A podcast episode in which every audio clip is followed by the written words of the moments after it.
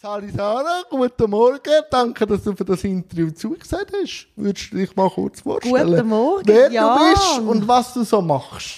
Ja, ich bin Sarah Satir. Ich ähm, bin Coach, habe eine eigene Praxis in Winterthur, biete dort ähm, persönlichkeitsorientiertes Coaching an, Supervision. Ich habe einen Podcast, äh, der nennt sich Kaffee am Freitag, wo ich mit dem Kaffeefreitag immer am Freitag über alles rede, was uns gerade so bewegt. Ich bin Mutter von zwei Buben ähm, im Alter von 13 und 16.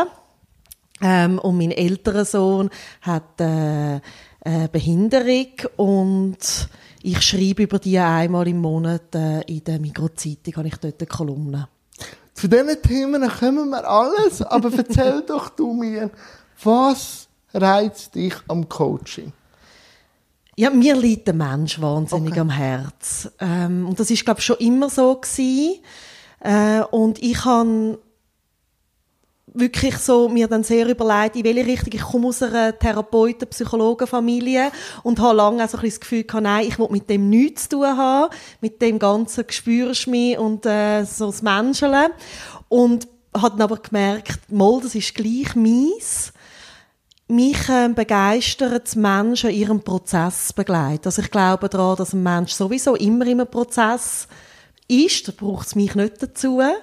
Ähm, aber was mich sehr, sehr äh, freut, ist, wenn ich Menschen ein Stück weit auf dem begleiten und ihnen im Coaching einen Anstoß geben, vielleicht eine Aussenperspektive oder ein Tool aufzeigen oder eine Strategie, wo sie können sich persönlich weiterentwickeln Mit welchen Anliegen kommt man denn zu dir? Mit allem im Fall. Mit allem? Hey, wirklich mit zi ziemlich allem. Natürlich alles, was nicht pathologisch ist, das ist klar, oder? Da tue ich ganz klar äh, auch äh, mich abgrenzen, das ist mir wichtig. Ähm, nein, mit allem, hey, mit allen Themen. Alles, was einen bewegt, wo man merkt, hey, irgendwie komme ich da nicht selber weiter. Das ist etwas, was mich einschränkt oder beschäftigt oder ich merke, ich möchte irgendwie noch mehr darüber erfahren oder ich möchte mich weiterentwickeln in eine Richtung, mit Entscheidungsfragen, mit allem. Und wie geht man denn vor? Also, ich komme jetzt mit einer Frage zu dir. Und dann, wie muss ich mir das jetzt vorstellen?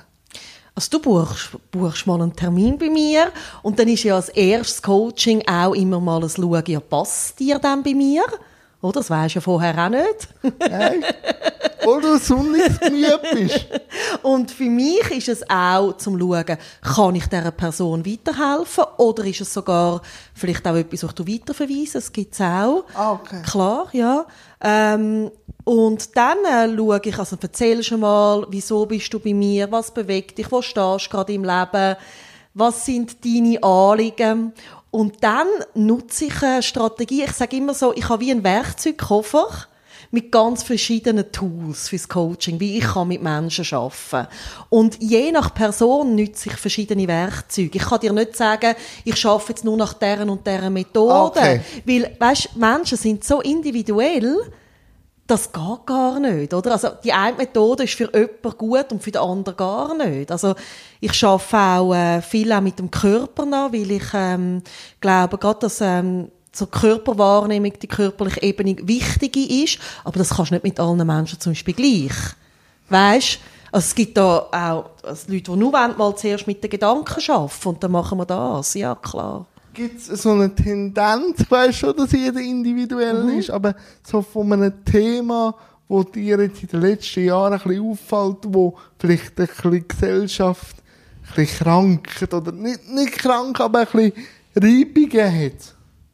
Ist es Beziehung? Ist es Ich glaube, etwas, wo ich immer wieder habe, jetzt gerade in letzter Zeit, ist so ein bisschen der gesellschaftliche Druck, wo viele Okay. verspüren, oder? Also so sehr ein, ein höherer Druck auf Leistung, auf Perfektionismus oder auch so eine innere Anspruchshaltung, alles richtig zu machen. Und das führt dann manchmal zu einer Belastung im Alltag. Also weißt, dass du wie merkst, eigentlich würde ich gern etwas machen, aber ich getraue mich nicht, weil ich könnte ja scheitern oder ich könnte einen Fehler machen. Und das habe ich wie so das Gefühl, weil uns auch irgendwie vielleicht durch Social Media oder sonst so vorgelebt wird, wie man es so könnte perfekt haben, dass da ein bisschen ein grosser Druck gekommen ist auf Also den Menschen. auf Ablehnung. Ja, also auch die Angst oder vom Scheitern oder eben, dass etwas dann nicht klappen Also so der Wunsch oder von, dass man alles so durchplanen und richtig machen, kann ja auch einen Druck erzeugen. Kannst du denn den Plan vom richtig machen gerne, oder? Auf jeden Fall, ganz sicher nicht. Also es ist eh so, gell, ich tue im Coaching den Leuten nicht sagen, was sie sollen machen. Ja.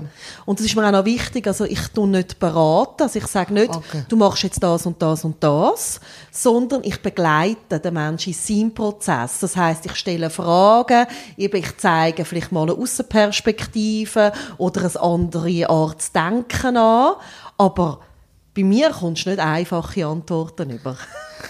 Das habe ich gern, das habe ich gern. Nein, aber was mir immer wieder auffällt, ich würde dir da recht geben, wenn ich so Gesellschaft ein bisschen vergleiche, und ich sehe da manchmal auch einen Widerspruch.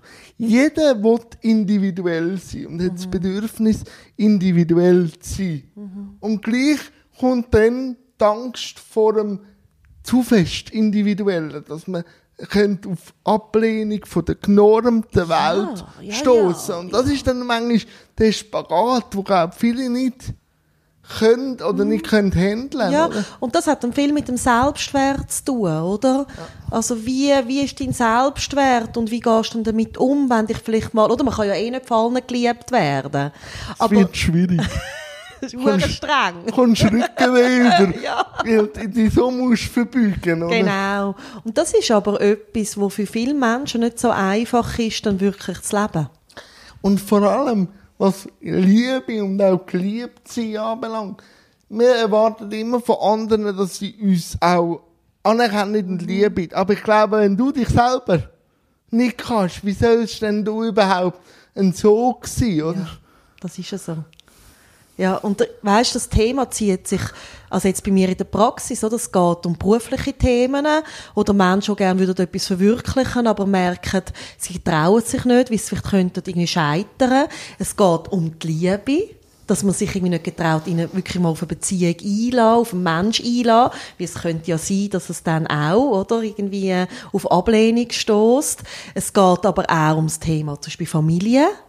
Oder? Also Frauen, die eigentlich merken, sie möchten kein Kind, aber einen gesellschaftlichen Druck verspüren oder umgekehrt. Was ist, wenn ich dann ein Kind habe und dann irgendwie äh, mit dem irgendwie äh, überfordert bin? Das sind wirklich in eigentlich jedem Lebensbereich Themen. Ja, das Thema Kind ist auch wieder witzig, oder? Bei den Fußgängern, ich sage es jetzt mal so plakativ, erwartet man, dass man vielleicht ab 25 bis so gegen Ende 30 sicher mal ein Kind hat oder so. Das gehört doch zum guten Ton. Wenn jetzt aber äh, jemand mit einer Behinderung, eine Frau, sagt, ich will das Kind, kommt dann die Gegenbewegung von der Gesellschaft, ja, überleg dir das einmal. Also weißt, dann, also da sehe ich manchmal, von der einen erwartet man es und von der anderen, oh mein Gott, oh mein Gott, oh mein Gott. Ja. Oder? Ja. Ja, das ist total, oder? Und dann denke ich, das wieder ist ja auch wieder ein. Widerspruch. Ja, das stimmt. Also, Ja. ja, ich, also ich kann irgendwo, wenn ich mich ganz fest in den anderen denke, kann ich schon sehen, dass der das nicht sieht, dass jetzt äh, eine behinderte Frau oder eine Frau mit einer Behinderung das nicht kann stemmen. Aber wir sind einfallsreich und wir, wir planen ja das, also ich kenne niemanden, der eine Behinderung hat, der nicht Planungsweltmeister ist. Also, also, Vielleicht ich manchmal nicht, aber äh, nein, aber das wird doch geplant und das wird überlegt. Aber dort kommt dann die Gesellschaft wieder, Aber- die sagt, nein. Aber das hat viel mit den Vorannahmen von der Gesellschaft zu tun. Ja, weniger dann irgendwie mit dir, zum Beispiel als Mensch, sondern mit den Vorurteilen, die man hat, oder? Ja, ich sage auch immer, ich bin nicht in erster Linie behindert. in erster Linie bin ich Mensch. Und in zweiter Linie bin ich vielleicht Mann oder was Mann, was man Mann definiert. Und dann können wir über den fahrenden Untersatz einfach diskutieren auf Stufe 3, wenn du so willst. Aber ja, wird, also das Thema Behinderung, hast denn du auch Menschen mit einer Behinderung, die zu dir in die Praxis kommen? Habe ich auch, ja. Okay. Ähm, aber da ist jetzt zum Beispiel gerade, wenn du mich fragst, Rollstuhlgängigkeit ist ein Thema bei meiner Praxis. Genau, oder? Da sind wir schon dort. Was ich aber schon ein paar Mal gemacht habe, ist, dass wir uns dann draussen treffen, oder? Das habe ich auch schon. Ich, ich mache das eh auch noch gerne, dass man mal auf einem Spaziergang oder irgendwo in der Natur auch das Coaching macht.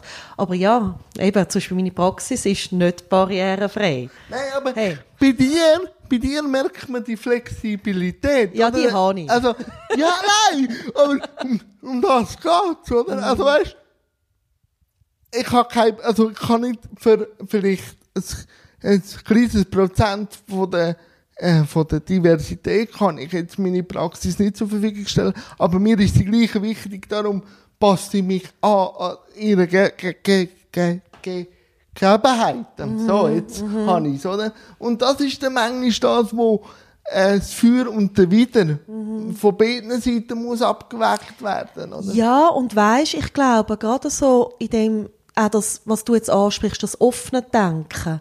Also, ich denke immer wieder jetzt im Bereich, oder so in dem Bereich, hey, wenn man nur ein bisschen könnte out of the box denken.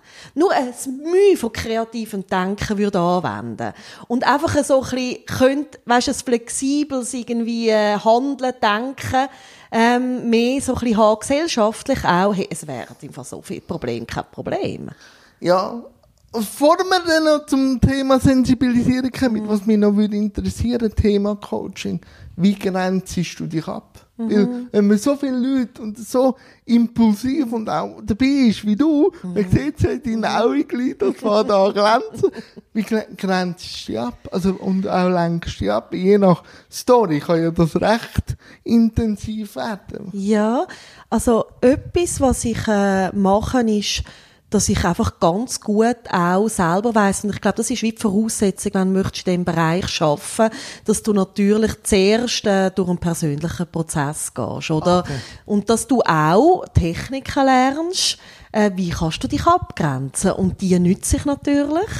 Also zwischen den Sitzungen oder eben wenn mal ein Thema ist, wo ich merke, hey, und das darf mir auch zu Herzen gehen. Also weißt, ich finde auch, das wäre ja auch komisch, Es ist auch ein, ein Prozess, den du durchmachst, vielleicht. Genau, oder? ja, also das ist auch, also ich merke auch, gerade so das Thema Sharing und äh, verbindlich, also verbi verbunden sein mit meinen Leuten, ähm, finde ich ein wichtiges Thema. Aber klar, die eigene Psychohygiene ist wichtig und ähm, da kenne ich zum Glück äh, genug ähm, Möglichkeiten, wie ich mich da wieder gut auch kann abgrenzen und dann gibt's auch noch natürlich äh, Möglichkeiten von, von, einer Intervision, von einer Supervision, wo ich auch nutze. Ähm, was etwas für mich auch noch ist, ich kann, ich schaue auch so von der Anzahl Leute, die ich nehme hintereinander, dass es Okay. einfach für mich auch noch gut stimmt, weißt? Das ist ja dann in meiner Verantwortung. Und schüttelst es dann auch ein bisschen ab durch Tanzen. zum Beispiel, ja. Was los ist denn gerade jetzt? Also, Hey, ich kann im Fall dir, gell, das hätten die Leute damit so gerne, so eine Musikrichtung. nein, also richtig nicht, aber welcher welcher Song? Soll ich dir sagen, was mein, was mein liebster Schüttelsong ist? Kannst du mir dann nachher zeigen, wenn das Interview durch ist? Ja, das mache ich. beim Gipfel noch Und zeigen. der ist also total ähm, nicht unbedingt so politisch korrekt, aber ich liebe ihn. Ist super, ist super. nein, und ja, nein, aber ähm, ich denke auch, wenn jetzt du viel mit Menschen zu tun hast, wie siehst denn du die Sensibilisierung zum Thema Behinderung? Jetzt mal nur äh, grob, so Gesellschaft, das Anliegen Behinderung. Also eben, gell, ich bin jetzt wie durch meinen Sohn seit 16 Jahren mit dem Thema irgendwie, also bin ich betroffen und setze mich auseinander. Und ich bin als erstes erst mal wirklich verschrocken, zu merken, wie viel Diskriminierung stattfindet. Also das hat mich völlig, weil ich vorher nicht betroffen war, ich habe mich nicht mit dem Thema auseinandergesetzt, muss ich dir ehrlich sagen. Ähm, Ist auch schwierig. ja, und, und das hat mich völlig, also ich bin wirklich noch so da und dachte, also, also wirklich? Ah, ehrlich? Und das ist auch etwas, was mich bis heute auch traurig stimmt. Okay. Und das- Warum? weil ich finde, hey, wir sind ein reiches Land. Wir könnten, also wir haben, also die Schweiz hat alle Voraussetzungen. Wir sind so privilegiert. Also eigentlich jeder, der in der Schweiz lebt, reingeboren ist oder da darf sein, könnte ja eigentlich jeden Tag jubelnd aus der Haustür laufen, dass er so privilegiert ist. Also wenn man es weltweit anschaut, oder, geht es uns so uh, gut. Und dass wir es nicht schaffen, da mehr auf beide stellen, das stimmt mich traurig. Und das Zweite ist, ähm, dass ich versuche, und das ist zum Beispiel ein Grund, wieso ich die Kolumnen schreibe, das ist der Grund, wieso ich mich auch immer wieder auf Social Media zu diesen Themen äußere, ist auch ein Grund, wieso ich bei dir bin, ist, dass ich glaube, dass wir viel, viel mehr Begegnungspunkte brauchen. Ähm, wenn keine Begegnung stattfindet, dann haben die Menschen, äh, die eben nicht irgendwie Berührungspunkte haben, ja auch keinen emotionalen Bezug zu dem Thema. Und wenn du keinen emotionalen Bezug hast zu einem Thema, interessiert sie nicht und lässt dich kalt. Und das ist so ein bisschen etwas, wo ich versuche, durch alles, auch mit dem Podcast, dass ich über das Thema immer mal wieder rede, ähm, wo ich wie versuche, ich versuche, Begegnungspunkte herzustellen. Weil ich glaube, nur dann kann sich wirklich etwas verändern. Und ich sehe, wie das, was ich mache, so als, wenn man das sieht, ist ein grosser Flickenteppich, als so ein kleines Fädeli von dem, weißt Ist so, ist so. Und ich habe ja viele Politiker da gehabt, von mm. verschiedenen Couleurs. Und Politiker müssen mir immer Stellung nehmen zum Thema Behinderung. Mm. Es ist nicht mehr zwanghaft dass ich das Thema Behinderung jetzt bei jedem Gast mhm. anschneide. Also, mhm. wenn es sich nicht ergibt, ist es auch nicht wichtig. Ich kann mich auch über anders definieren. Ja, klar. Ähm, ähm, aber Politiker müssen, und dann höre ich manchmal abstruse Sachen, aber viele haben gar keine Ahnung. Ja. Mit Anliegen, oder? Ja. Aber wenn ich dann so höre, auch von linker Seite, ja, Gesellschaft muss ich mitnehmen, integrieren. Mhm. Sag ich, ja. Nein, ihr müsst Gesetze machen ist dazu. schon schön. Aber wenn du sagst Gesellschaft, mhm. haben wir schon das Problem. Wenn du sagst, die müssen, was sind denn wir, wenn, wenn Gesellschaft Gesellschaft ist? Mhm. Und dann sage ich immer, müssen wir nicht mit Anliegen kommen, uns sichtbar machen und den Dialog steuern. Mhm. Und der kommt halt, und das merke ich immer. Wir können, also mir, ich sage jetzt mir als Community, und da stelle ich jetzt vielleicht eine These auf, nicht warten, bis die Fußgänger endlich denken, jetzt haben wir Zeit, das Thema Behinderung mhm. anzulangen, sondern wir müssen laut sein. Wir müssen mhm. nicht laut sein, in dem, dass wir ab und zu schon Forderungen stellen, aber auch mit Kompromiss, Kreativität, Stimulation auf die anderen losgehen. Mit, mit ja, und dann bist du eben bei den Emotionen, die ich vorher gemeint habe. Und um das geht's. Aber mich macht, also mich freut das auch, weil ich habe das Gefühl, es entsteht da schon eine Bewegung im Moment von sehr vielen äh, Menschen, die laut werden. Ja. Das gefällt mir auch. Und warum kommt die? Hast du das, hast du das irgendwie herausgefunden? Also ich glaube schon, und das gibt mir dann auch Hoffnung, dass wir uns ja in eine gute Richtung bewegen. Also, ich meine, wenn du schaust, also jetzt gerade äh, äh, im Behindertenbereich von 50 Jahren und jetzt ist extrem viel gegangen. Ja, weil ich habe jetzt gerade, vielleicht hast du gesehen, oder gesehen, Netflix hat ja jetzt eine Dokumentation über Paralympics. Mhm. Und dort haben sie erzählt, dass in den 80er Jahren haben, äh, die Olympiade, die ist ja immer nach der Olympiade, mhm. aber die Olympiade haben ja die Russen äh, ausgeführt. Und die haben nachher gesagt, wir haben keine Behinderte. Darum, darum müssen wir keine Paralympics äh, machen, weil wir haben keine. Ja. Also, eben, das sind 40 Jahre. Also, ja. Eben, ich denke, vor 50 ja. Jahren, äh, ja, wie du sagst.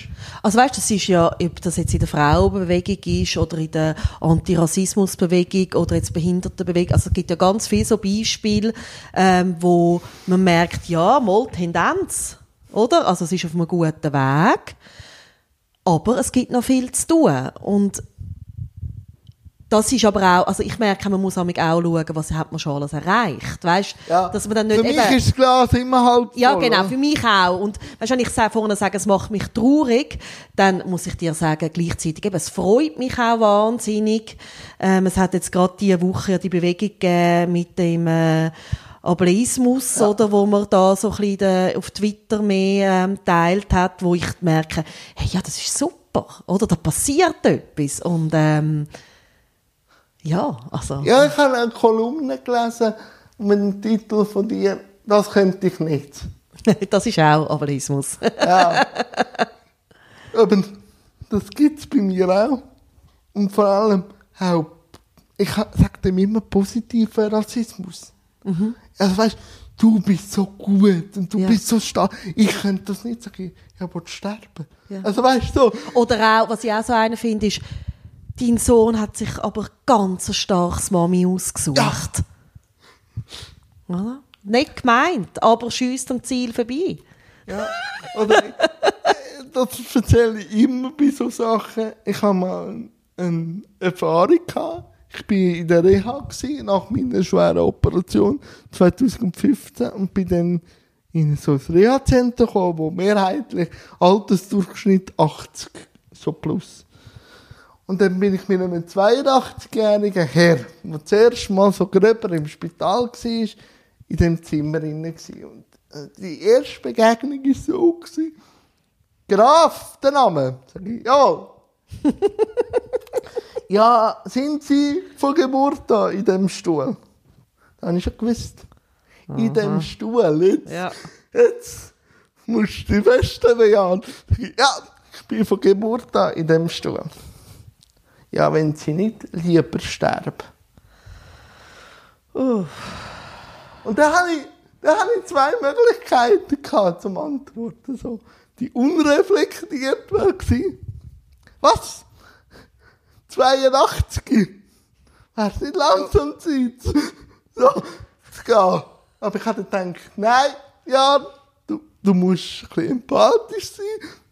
Und ich habe dann schon gemerkt, oder? Der hat noch nie, noch nie eine Berührung gehabt mit dem Genau. ja, Thema. das ist es ja, ja. Und dann habe ich dann erzählt, dass mit der heutigen Medizin alles möglich ist. Am Schluss, Sarah, sind wir die besten Freunde geworden. so sch- ja. Also, so, aber nur weil ich auch denke, ich höre nicht auf mit dem Dialog. Also eben, wenn ich jetzt gerade die 82, wenn sie lieber über den Jordan, so, äh, wäre keine Kommunikation. Dann wäre fertig Ja. gewesen, oder? Und dann hätte die Verbindung nicht stattgefunden. Und ich glaube, das, was du da ansprichst, oder? Das im Dialog bleiben mit den Leuten, die eben gerade kein, also viel Vorurteile haben, wie sie ja keine Begegnungspunkte haben. Das braucht aber auch extrem Kraft und viel Energie. Und das magst du ja nicht immer gleich. Nein. Das mag ich nicht. Ich habe ja dir vorher erzählt, dass ich viel äh, in die Institution gefahren bin mit dem ÖV. Und dort hat es auch immer eine Dame gegeben, wenn ich den gleichen Zug hatte, am Abend heim, die mit mir geredet hat. Eine ältere Dame mit zwei Hunden. Und die hat mir erzählt über ihren Darm, also über den Darmausgang vom Hund und so. Also du hast richtig gemerkt, die hat niemand zum Erzählen, also geht sie jetzt auf eine Behinderte. Da habe ich auch müssen sagen, eine ist gute Frau. Jetzt ist meine Gesprächsstunde durch. Sie können morgen wieder kommen. Dann ist die Kommunikation beendet. Sie hat mich nie mehr angesprochen. Also weißt, man muss schon, und das sage ich auch, ich habe extrem viel Energie und man kann drüber rollen oder drüber stehen. Aber manchmal sage ich, Nein. nein. Manchmal findest du einfach auch, Ja. fuck you, oder? Ja. Wie sensibilisierst du mit den Kolumnen und sonst so im Autismus-Spektrum? Habe ich gesehen, dass du viel machst. Ähm, ja, ich, ich mache viel in den Schulen. Ich gehe viel in die Schulen. Und was dort manchmal hörst, ist auch spannend. So philosophische Ansätze wie bist du traurig, dass du nicht kannst laufen und so, also von den kleinsten Knöpfen. Und ich denke immer, das ist das Wichtigste, dass man schon ga- bei ganz klein anfängt. Mega. Ich habe ja vor äh, vielen Jahren das Projekt Begegnung verbindet. Ah, Okay. Und das ist ein Projekt gewesen, wo ich ähm, wie so ein bisschen den Fokus hatte, für einmal an einem Ort, wo Familien mit Kind sind, eine Mehrheit bilden. Das heißt, ich habe irgendwie gesagt, ich bin dann und dann auf dem Spielplatz oder Schön. dann und dann im Zürich Zoo oder dann und dann in dem Kindermuseum und habe so wie äh, relativ viel auch betroffene Familien gehabt, die auch gekommen sind, wo man sich hat können begegnen, aber eben auch Familien mit ohne ohne irgendetwas. Und der Hintergedanke ist genau der gewesen, oder, dass man sensibilisiert und Begegnungspunkte schafft. Das ist äh, etwas, was mir mega viel Freude gemacht hat. Nur mein Sohn hat dann immer ganz, also immer klar, oder, vom Autismus-Spektrum natürlich logisch gesagt, ich habe nicht Lust, neue Leute zu sehen. Und dann habe ich natürlich gerade aufgehört, oder? Das muss ja, das muss ja für ihn auch stimmen. Ähm, ich, ich ähm, habe jetzt auch ganz lange Jahre wirklich auch nicht so viel Zeit gehabt. Ja. Also weißt, ich hätte jetzt vor einem halben Jahr hätte ich jetzt heute noch nicht können zu dir kommen. Ähm, weil, ich. weil ich meinen Sohn wirklich rund um die Uhr betreut habe. Jetzt ist er neu, ähm, und das ist wirklich alles noch ganz frisch, ist er unter der Woche im äh, Internat. Ähm, und darum habe ich überhaupt ein bisschen mehr Zeit für so etwas. Und vorher ist einfach meine oberste Priorität, ist sowieso einfach bei ihm gelegen, oder? Und da habe ich, habe ich das gemacht, was ich gerade können und mehr nicht.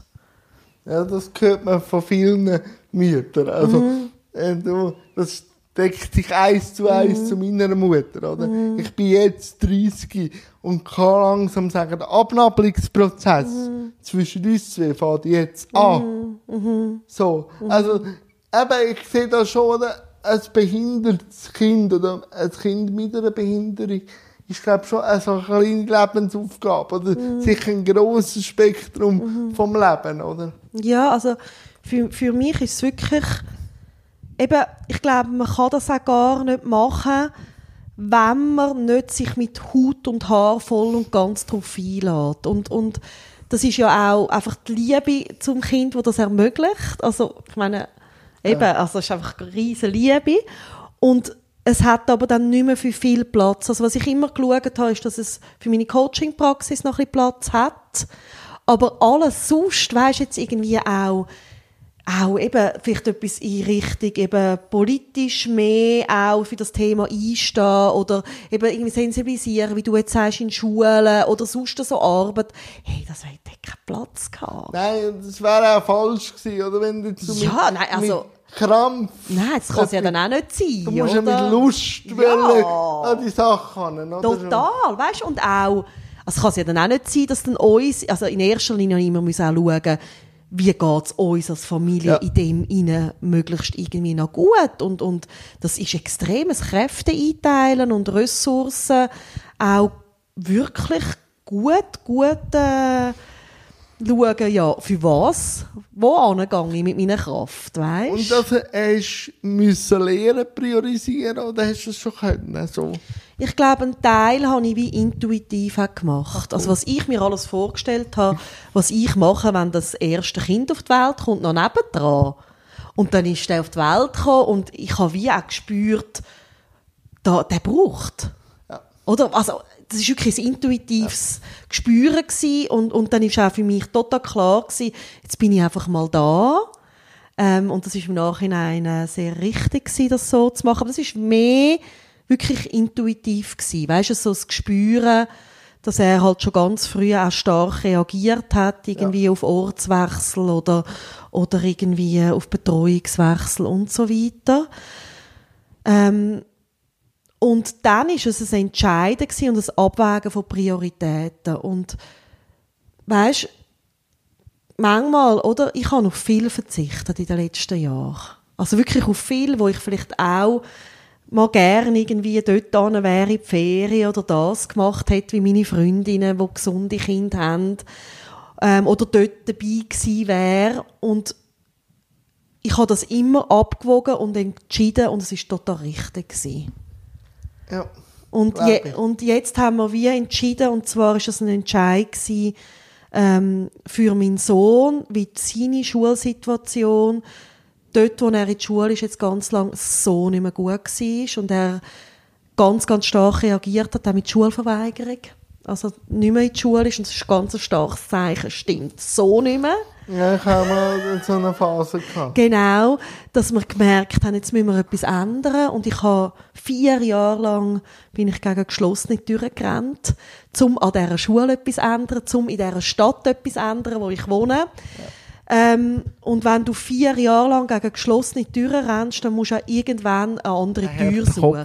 Äh, Ja, du musst einen harten Kopf haben, aber irgendwann musst du auch merken, jetzt äh, musst du eine neue Tür suchen. Und ich habe diese Tür nicht, lange nicht sehen wie es bedeutet, dass äh, mein Sohn nicht mehr daheim wohnt unter der Woche, was wir nie haben wollen, äh, so früh mit 16. Und das ist ein schmerzhafter Prozess und es ist ein Trauerprozess, den man macht. Und gleichzeitig ist es jetzt, da kann ich wirklich sagen, die beste Entscheidung, die wir können treffen für ihn. Ja, weil, wie der auch anders, also wie der auch anders gefördert, oder? Wenn Hey, man es ist- also es ist wie hört, dass er neue Welt. so anläutet und Nein, das ist im Fall, sagt, was er, ja. das ist, also, der, der macht Sachen und lernt Sachen, wo vor einem halben Jahr undenkbar sind. Und ich merke so, er hat dort Leute, die mit einem neuen Denken an ihn herangehen. Er hat eine Umgebung, die für ihn wirklich ähm, gut ist. Er ist nicht nonstop überfordert von diesen vielen Leuten, von diesen vielen Wechseln, sondern es ist richtig, richtig stimmig und das bedeutet für uns jetzt als Eltern, dass wir richtig schnell haben müssen lernen loslassen. Und das ist schwierig. Wir sind da mega nah dran. Ah, okay. Ja. Was machst du jetzt mit der frühen Zeit? Hey, ich lerne es im Fall zuerst, ja. Ich, ich merke, ich habe gestern zu meiner Mami gesagt, dass ich mich so noch nicht gewöhnt bin. Also, es ist wie etwas, ich habe zu ihr gesagt, mein Kopf weiß es, Aber, aber mein, meine, mein ganzes System, mein Herz, Ja. meine, alles, was da auch dazugehört, Muskel. Also, so ja, so- ja, das ist ja, also es ist Ja. ja das ganze System, das da dran hängt, oder? das weiss ich aus meiner Arbeit, muss sich zuerst daran gewöhnen, dass da wie plötzlich, also ich denke manchmal jetzt vor, vor einem halben Jahr noch, ich meine, eben die Nacht, ich habe in der Nacht immer müssen aufstehen. Gerade am Morgen früh habe ich nicht einmal Zeit gehabt, um in Ruhe einen Kaffee zu trinken, weil ich einfach zwei Stunden mit ihm so dran bin und der mir keine ruhige Sekunde gelassen hat, dass ich, ich bin mich das noch nicht gewöhnt. ja. Und Macht auch ein bisschen Angst wahrscheinlich. Also vor dem, vor dem Nicht-Gewöhnen. Ja, also ich merke, es geht viel auch darum, dass man den Impuls, den man dann hat, die neue Zeit, die man da hat, für sich gerade aufzufüllen, das einfach mal aushaltet Ja. und einfach mal sagt, hey, langsam, Schritt für Schritt sich es daran gewöhnen, auch wir als Familie, auch mit dem Brüder, oder, wo ja, auch völlig in einer neuen Situation ist. Ja, die Hackordnung hat sich Total, verändert. ja. Und auch wir als Eltern müssen uns an das gewöhnen. Ähm, ja, das ist ein Prozess und ich glaube, der Prozess wird noch ein bisschen andauern. Ich kann einfach sagen, dass es jetzt so im Vergleich noch vor sechs Monaten, vor sechs Monaten ist es nur Trauer gewesen. Ja. Und es ist wirklich, also, mit viel Tränen ver verbunden Das ist ja gewesen. der Prozess oder, von der Ablösung. Ja, und so. ja, und also das Entscheiden. Und weißt auch nicht zu wissen, entscheiden wir richtig? Oder jetzt genau vor einem Jahr, also vor einem Jahr haben wir das müssen entscheiden, oder? Ob wir das machen oder nicht. Und, hey, das kann dir ja dann niemand sagen. Hast du jetzt die richtige Schule ausgewählt? Ist das die richtige Entscheidung? Aber ich habe wie dort schon ein gutes Bauchgefühl gehabt und dann eben der Schritt dann von das erste Mal dort an, die erste Woche dort übernachten, zu schauen, wie geht's ihm mit dem, ihn wieder dort anzubringen und, und der ganze Übergang und das ganze Wechsel, hey, das ist, äh, das ist brutal. Das ist wirklich. Und das kann ich sagen, das ist es jetzt nicht mehr. Weil jetzt merken wir, wie er ist wohl, er ist gern dort und das Ja, aber er macht neue Sachen, oder? Und er macht mega viele neue Sachen. Aber wo er alles daheim Fall nicht will machen. Nur dort. Ich kenn's, ja. ich kenn's.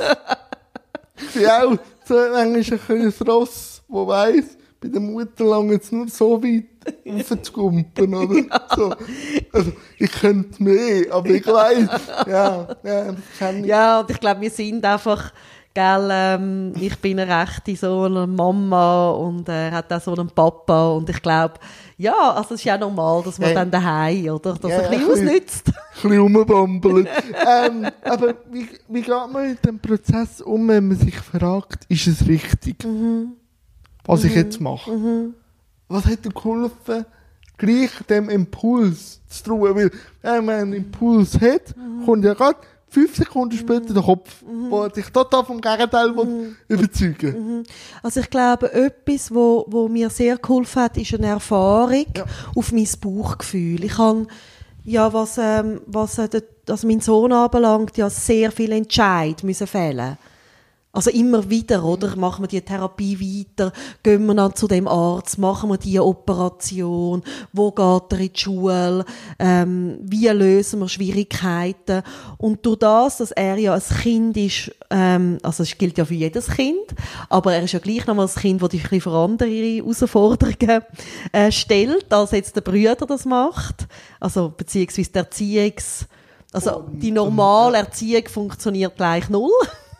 Also musst du kreativ werden und etwas anderes machen.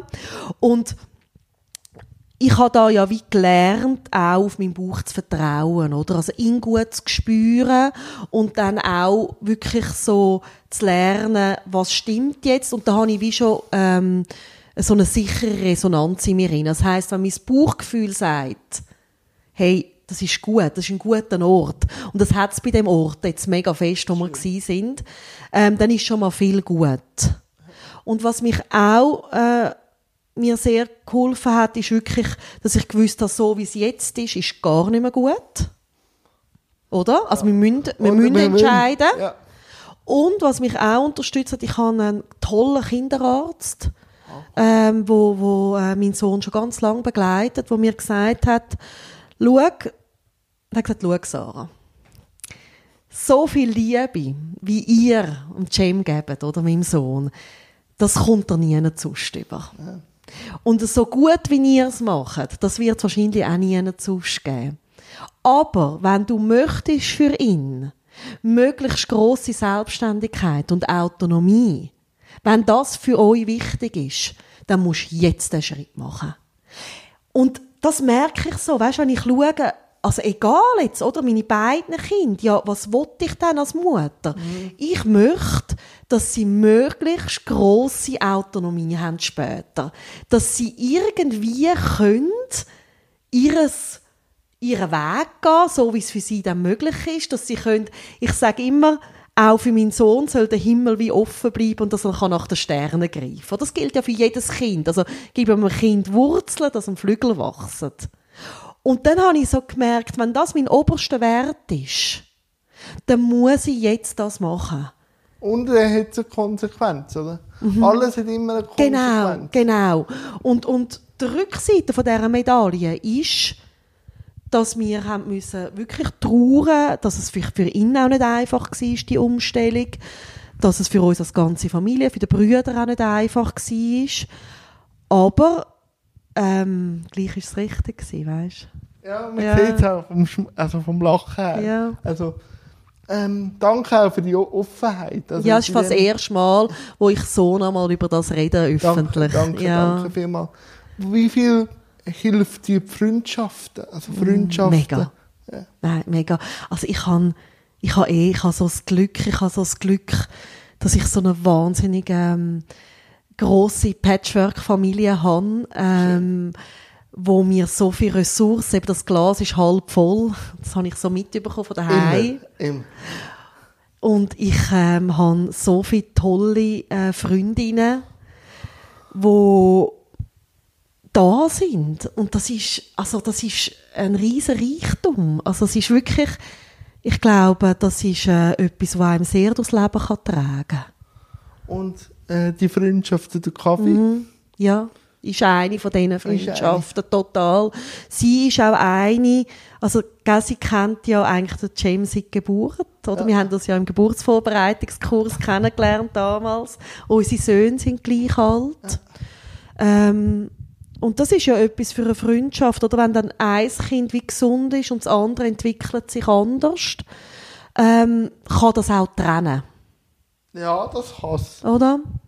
Und wieso das nicht trennt, äh, sich trennt hat, ist wirklich, dass, ich, dass sie eine wahnsinnige, sensible Art hat und eine grosse Empathie, dass sie auch immer wieder in meine Schuhe gestanden ist. Und immer wieder sagt sie auch, wirklich sich überlegt hat, hey, das könnte auch mein Kind sein. Oder das kann ja jeder treffen. Also Weißt? jetzt Gesunde können da über die Straße. Natürlich. Und Das vergisst, was ist das für ein Prozentsatz? Äh, es ist ja ein hoher Prozentsatz von äh, Beeinträchtigungen, die nicht angeboren sind, oder? Das vergisst man ein bisschen. Das ist so. Und es sind 1,8 Millionen Mhm. oder, in der Schweiz. Also, Ja, ja. ja. Ja. Aber wo in dem ganzen Prozess habt ihr euch denn entschieden, denn das auch noch öffentlich zu machen, eure Gespräche? Mhm. Weil es sind ja eure Gespräche. Ja, also mir, also ich arbeite mit der Kaffee schon länger zusammen. Also ich bin mit ihr jetzt 17 Jahre ganz eng befreundet und ich arbeite mit ihr schon lange zusammen. Wir haben, äh, sie hat ja auch, ist auch Coach. Äh, wir arbeiten ähnlich und wir haben aus dem heraus schon länger, äh, vor längerer Zeit angefangen, ein Seminar zu geben. Das war so ein bisschen auch unsere erste Form von Zusammenarbeit. Gewesen. Ähm, manchmal sage ich, wir können fast nicht anders, als wenn wir zusammen sind, dass wir auch zusammen arbeiten. Schön. Ähm, der Podcast, den wir machen, ist aus einem anderen Grund entstanden. Ähm, das ist so ein bisschen aus dem heraus entstanden, dass ich wie, das ist vielleicht auch etwas, wo ich in diesen 16 Jahren mir immer wieder Kraft gegeben hat, wenn, also, wenn das Schicksal dir Brücken angelegt, anrührt, und das ist mir also wirklich, weiss Gott, genug schon passiert, dann setze ich dem etwas entgegen. Hm? Also ich bin ein großer Fan von, gerade wenn die Zeiten schwierig sind, gerade wenn alles scheiße ist, dann erst recht. Das ist etwas, was mich so ein bisschen ausmacht. Hm? Und ähm, der Podcast ist aus dem heraus entstanden, dass, ähm, wo es klar war, dass Kaffee muss aufgrund von ihrer Erkrankung eine Strahlentherapie und eine Chemotherapie machen ähm, und längere Zeit nicht kann eben mit mir Seminar geben oder vielleicht die Coaching-Praxis gehen, ähm, habe ich wie so mir überlegt, was kann ich machen, wo sie erstens mal ein bisschen ablenkt, oder? Also ihr etwas zu tun gibt, wo ich aber mit ihr auch viel Zeit verbringen kann, wo, und ich kenne sie einfach gut und ich weiß wie, wie kann ich sie ähm, eben ein bisschen auf andere Gedanken bringen, ein bisschen rausholen. Und ich habe wie gewusst, äh, das Podcast-Format, ich bin äh, ein großer Podcast-Fan, schon sehr lang. Und ich habe wie gewusst, das ist etwas, was man im schlimmsten Fall auch könnte im Pischi vom Bett aus machen Also weißt Ah, okay. Ja. oder? Egal. Ja. Worst case, oder? ja. Und Punkt. und wir haben das angefangen, wirklich zu einer Zeit, wo sie wahnsinnig hat müssen kämpfen Und das ist ein bisschen irre. Das ist ein bisschen irre, aber das sind wir auch. Also, Ja. das ist, es ist wirklich auch so gewesen, dass wir amig zusammen brüllt haben und dann irgendwann haben wir getanzt und dann sind wir angeguckt und haben aufgenommen. Und wir haben die Gespräche aufgenommen, nicht mit dem irgendwie Hintergrund, das müssen jetzt ganz viele Leute hören, das sollte erfolgreich werden, sondern es ist uns ehrlich gesagt scheißegal ob jemand zulässt oder nicht. Was uns aber überhaupt nicht egal war, oder was uns auch gefreut hat, ist die riesige Resonanz, die dann das gehabt hat. Ähm, der Podcast ist äh, von Anfang an auf äh, wahnsinnig große Resonanz gestoßen und das ist auch ein Grund. Also wir machen es in erster Linie immer noch, weil es uns extrem Freude macht.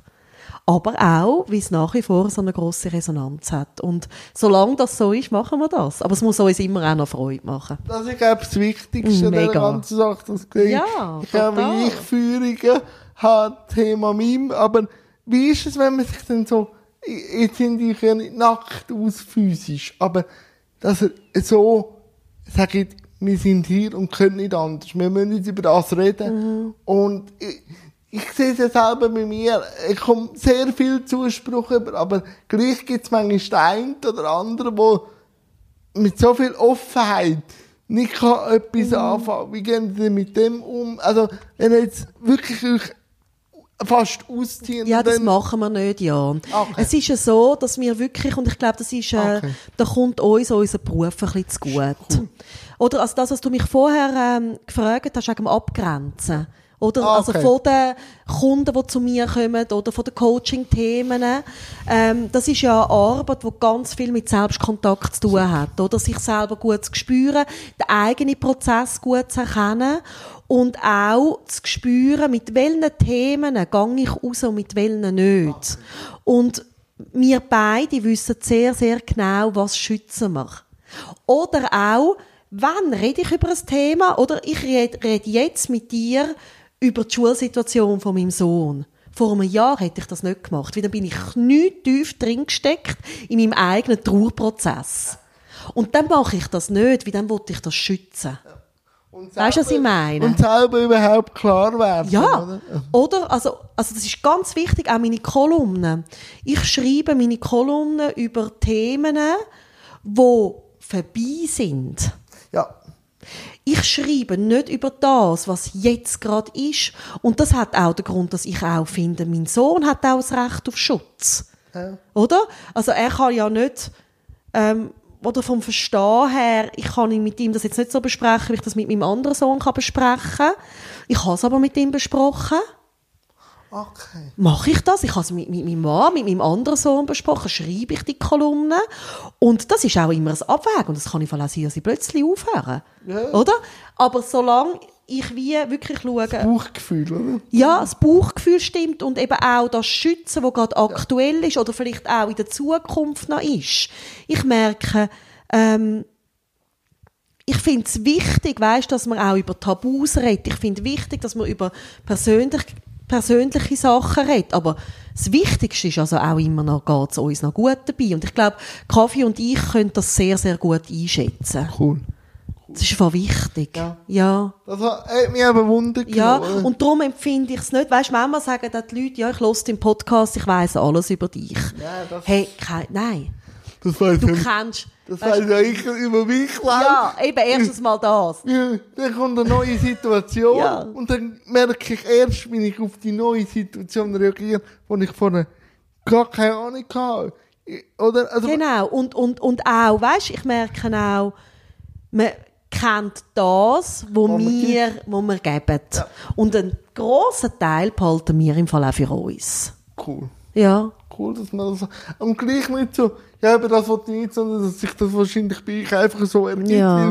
weil euch so gut kennt. Ja, und das andere, was mich vorhin gefragt hast, weisst, wenn die Leute mit dem nicht können umgehen können, oder jetzt irgendwie unseren Podcast nicht gut finden, oder was auch immer.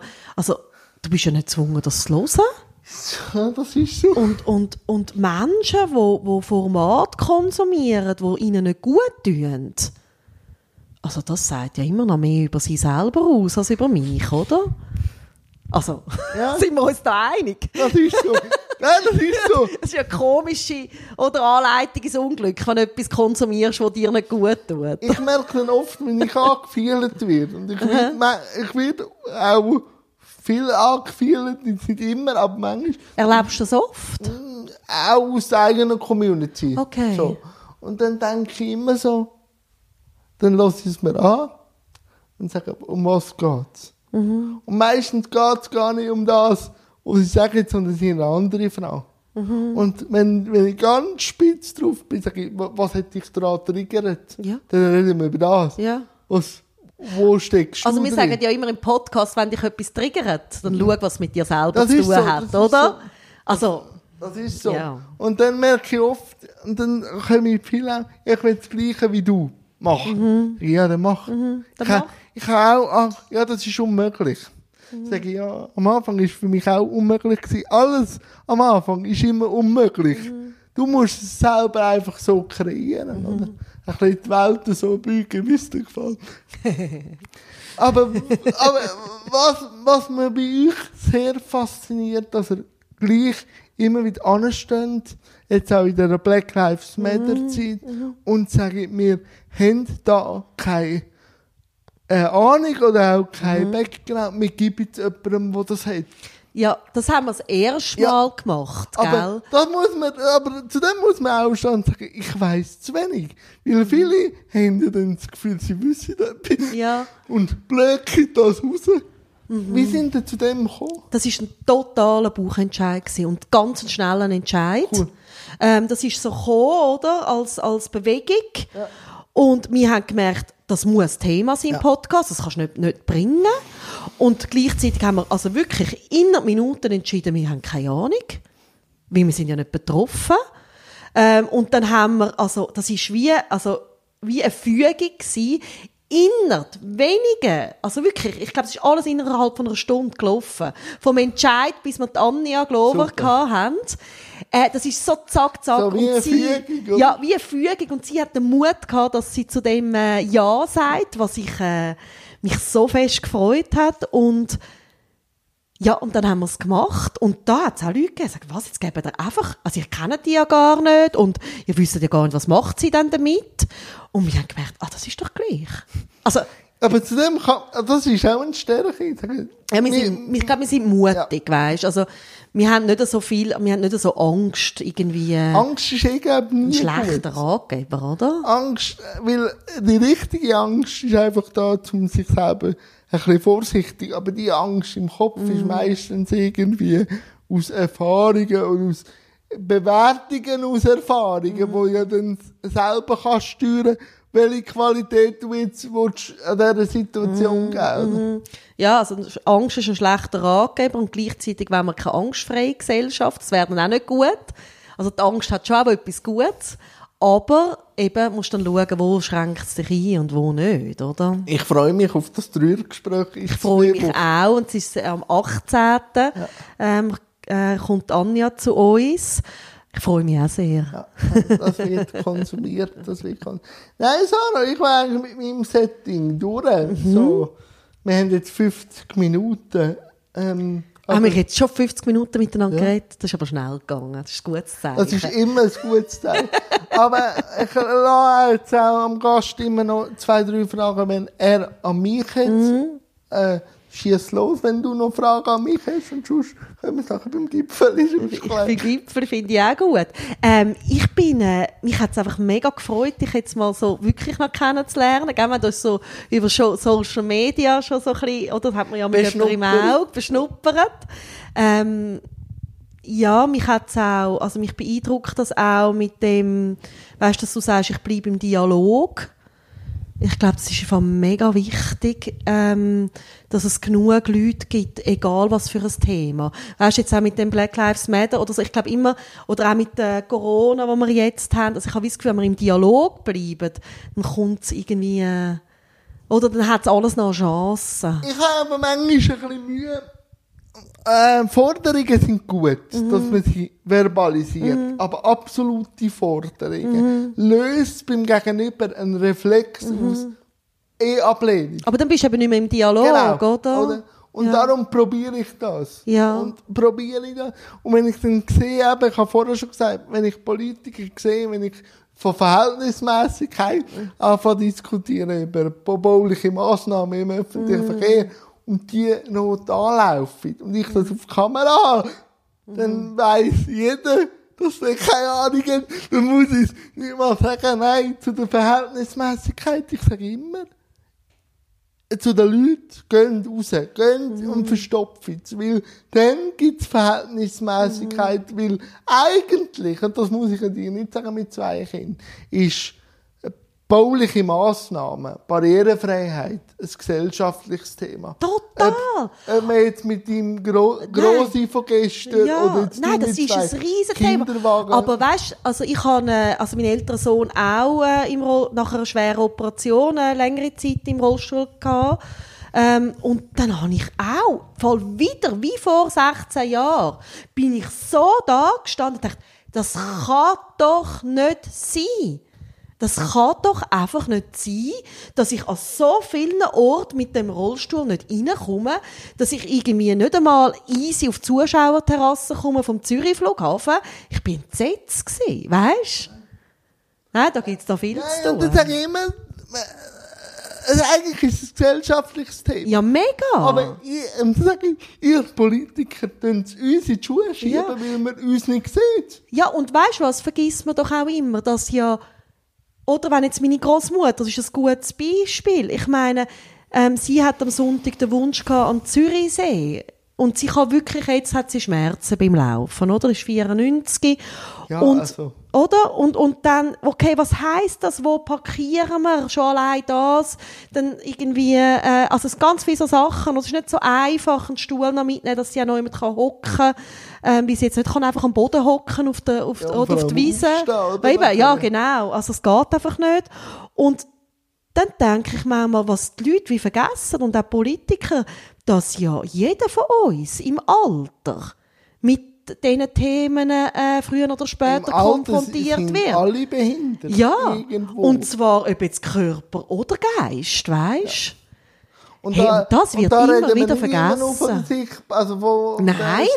Nein, nein, da rede ich auch, oder? Von Demenz und so weiter, wo, wo ich dann manchmal denke, was ist das für eine arrogante Haltung, dass man das Gefühl hat, man bleibt einfach unversehrt.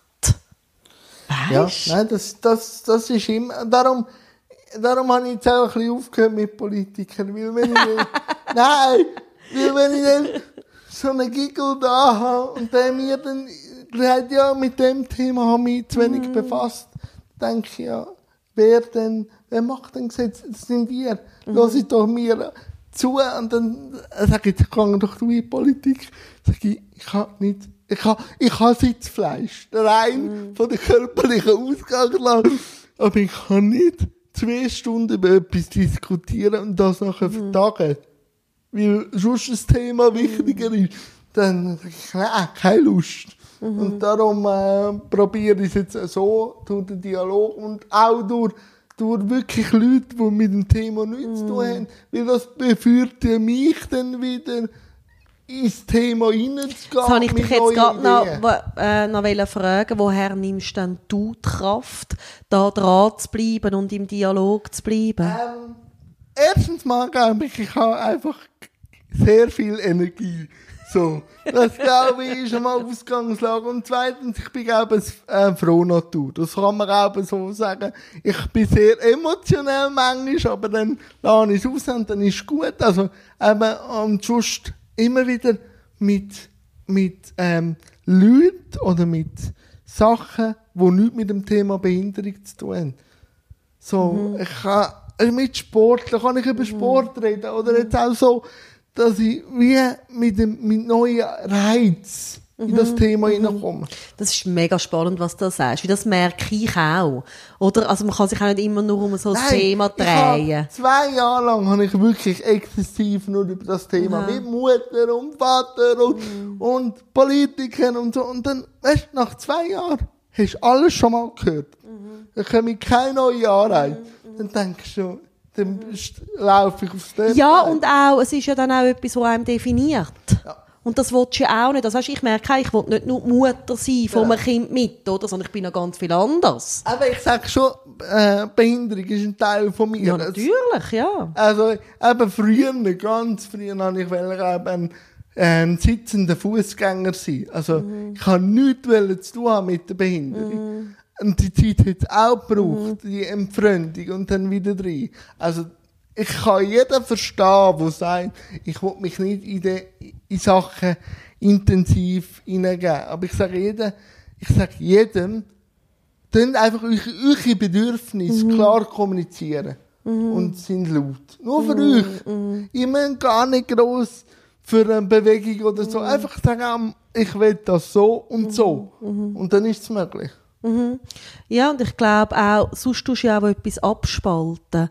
Weißt, ich glaube, also ich habe das auch schon gehört, dass mir die Leute sagen, ja, aber jetzt hast du doch schon so viele Jahre für das Thema so quasi gegeben und hast auf so viel verzichtet, wieso tust du jetzt noch Kolumnen schreiben, wieso redest du noch weiter über das Thema? Dann sage ich, ja, bis zu mir gehört.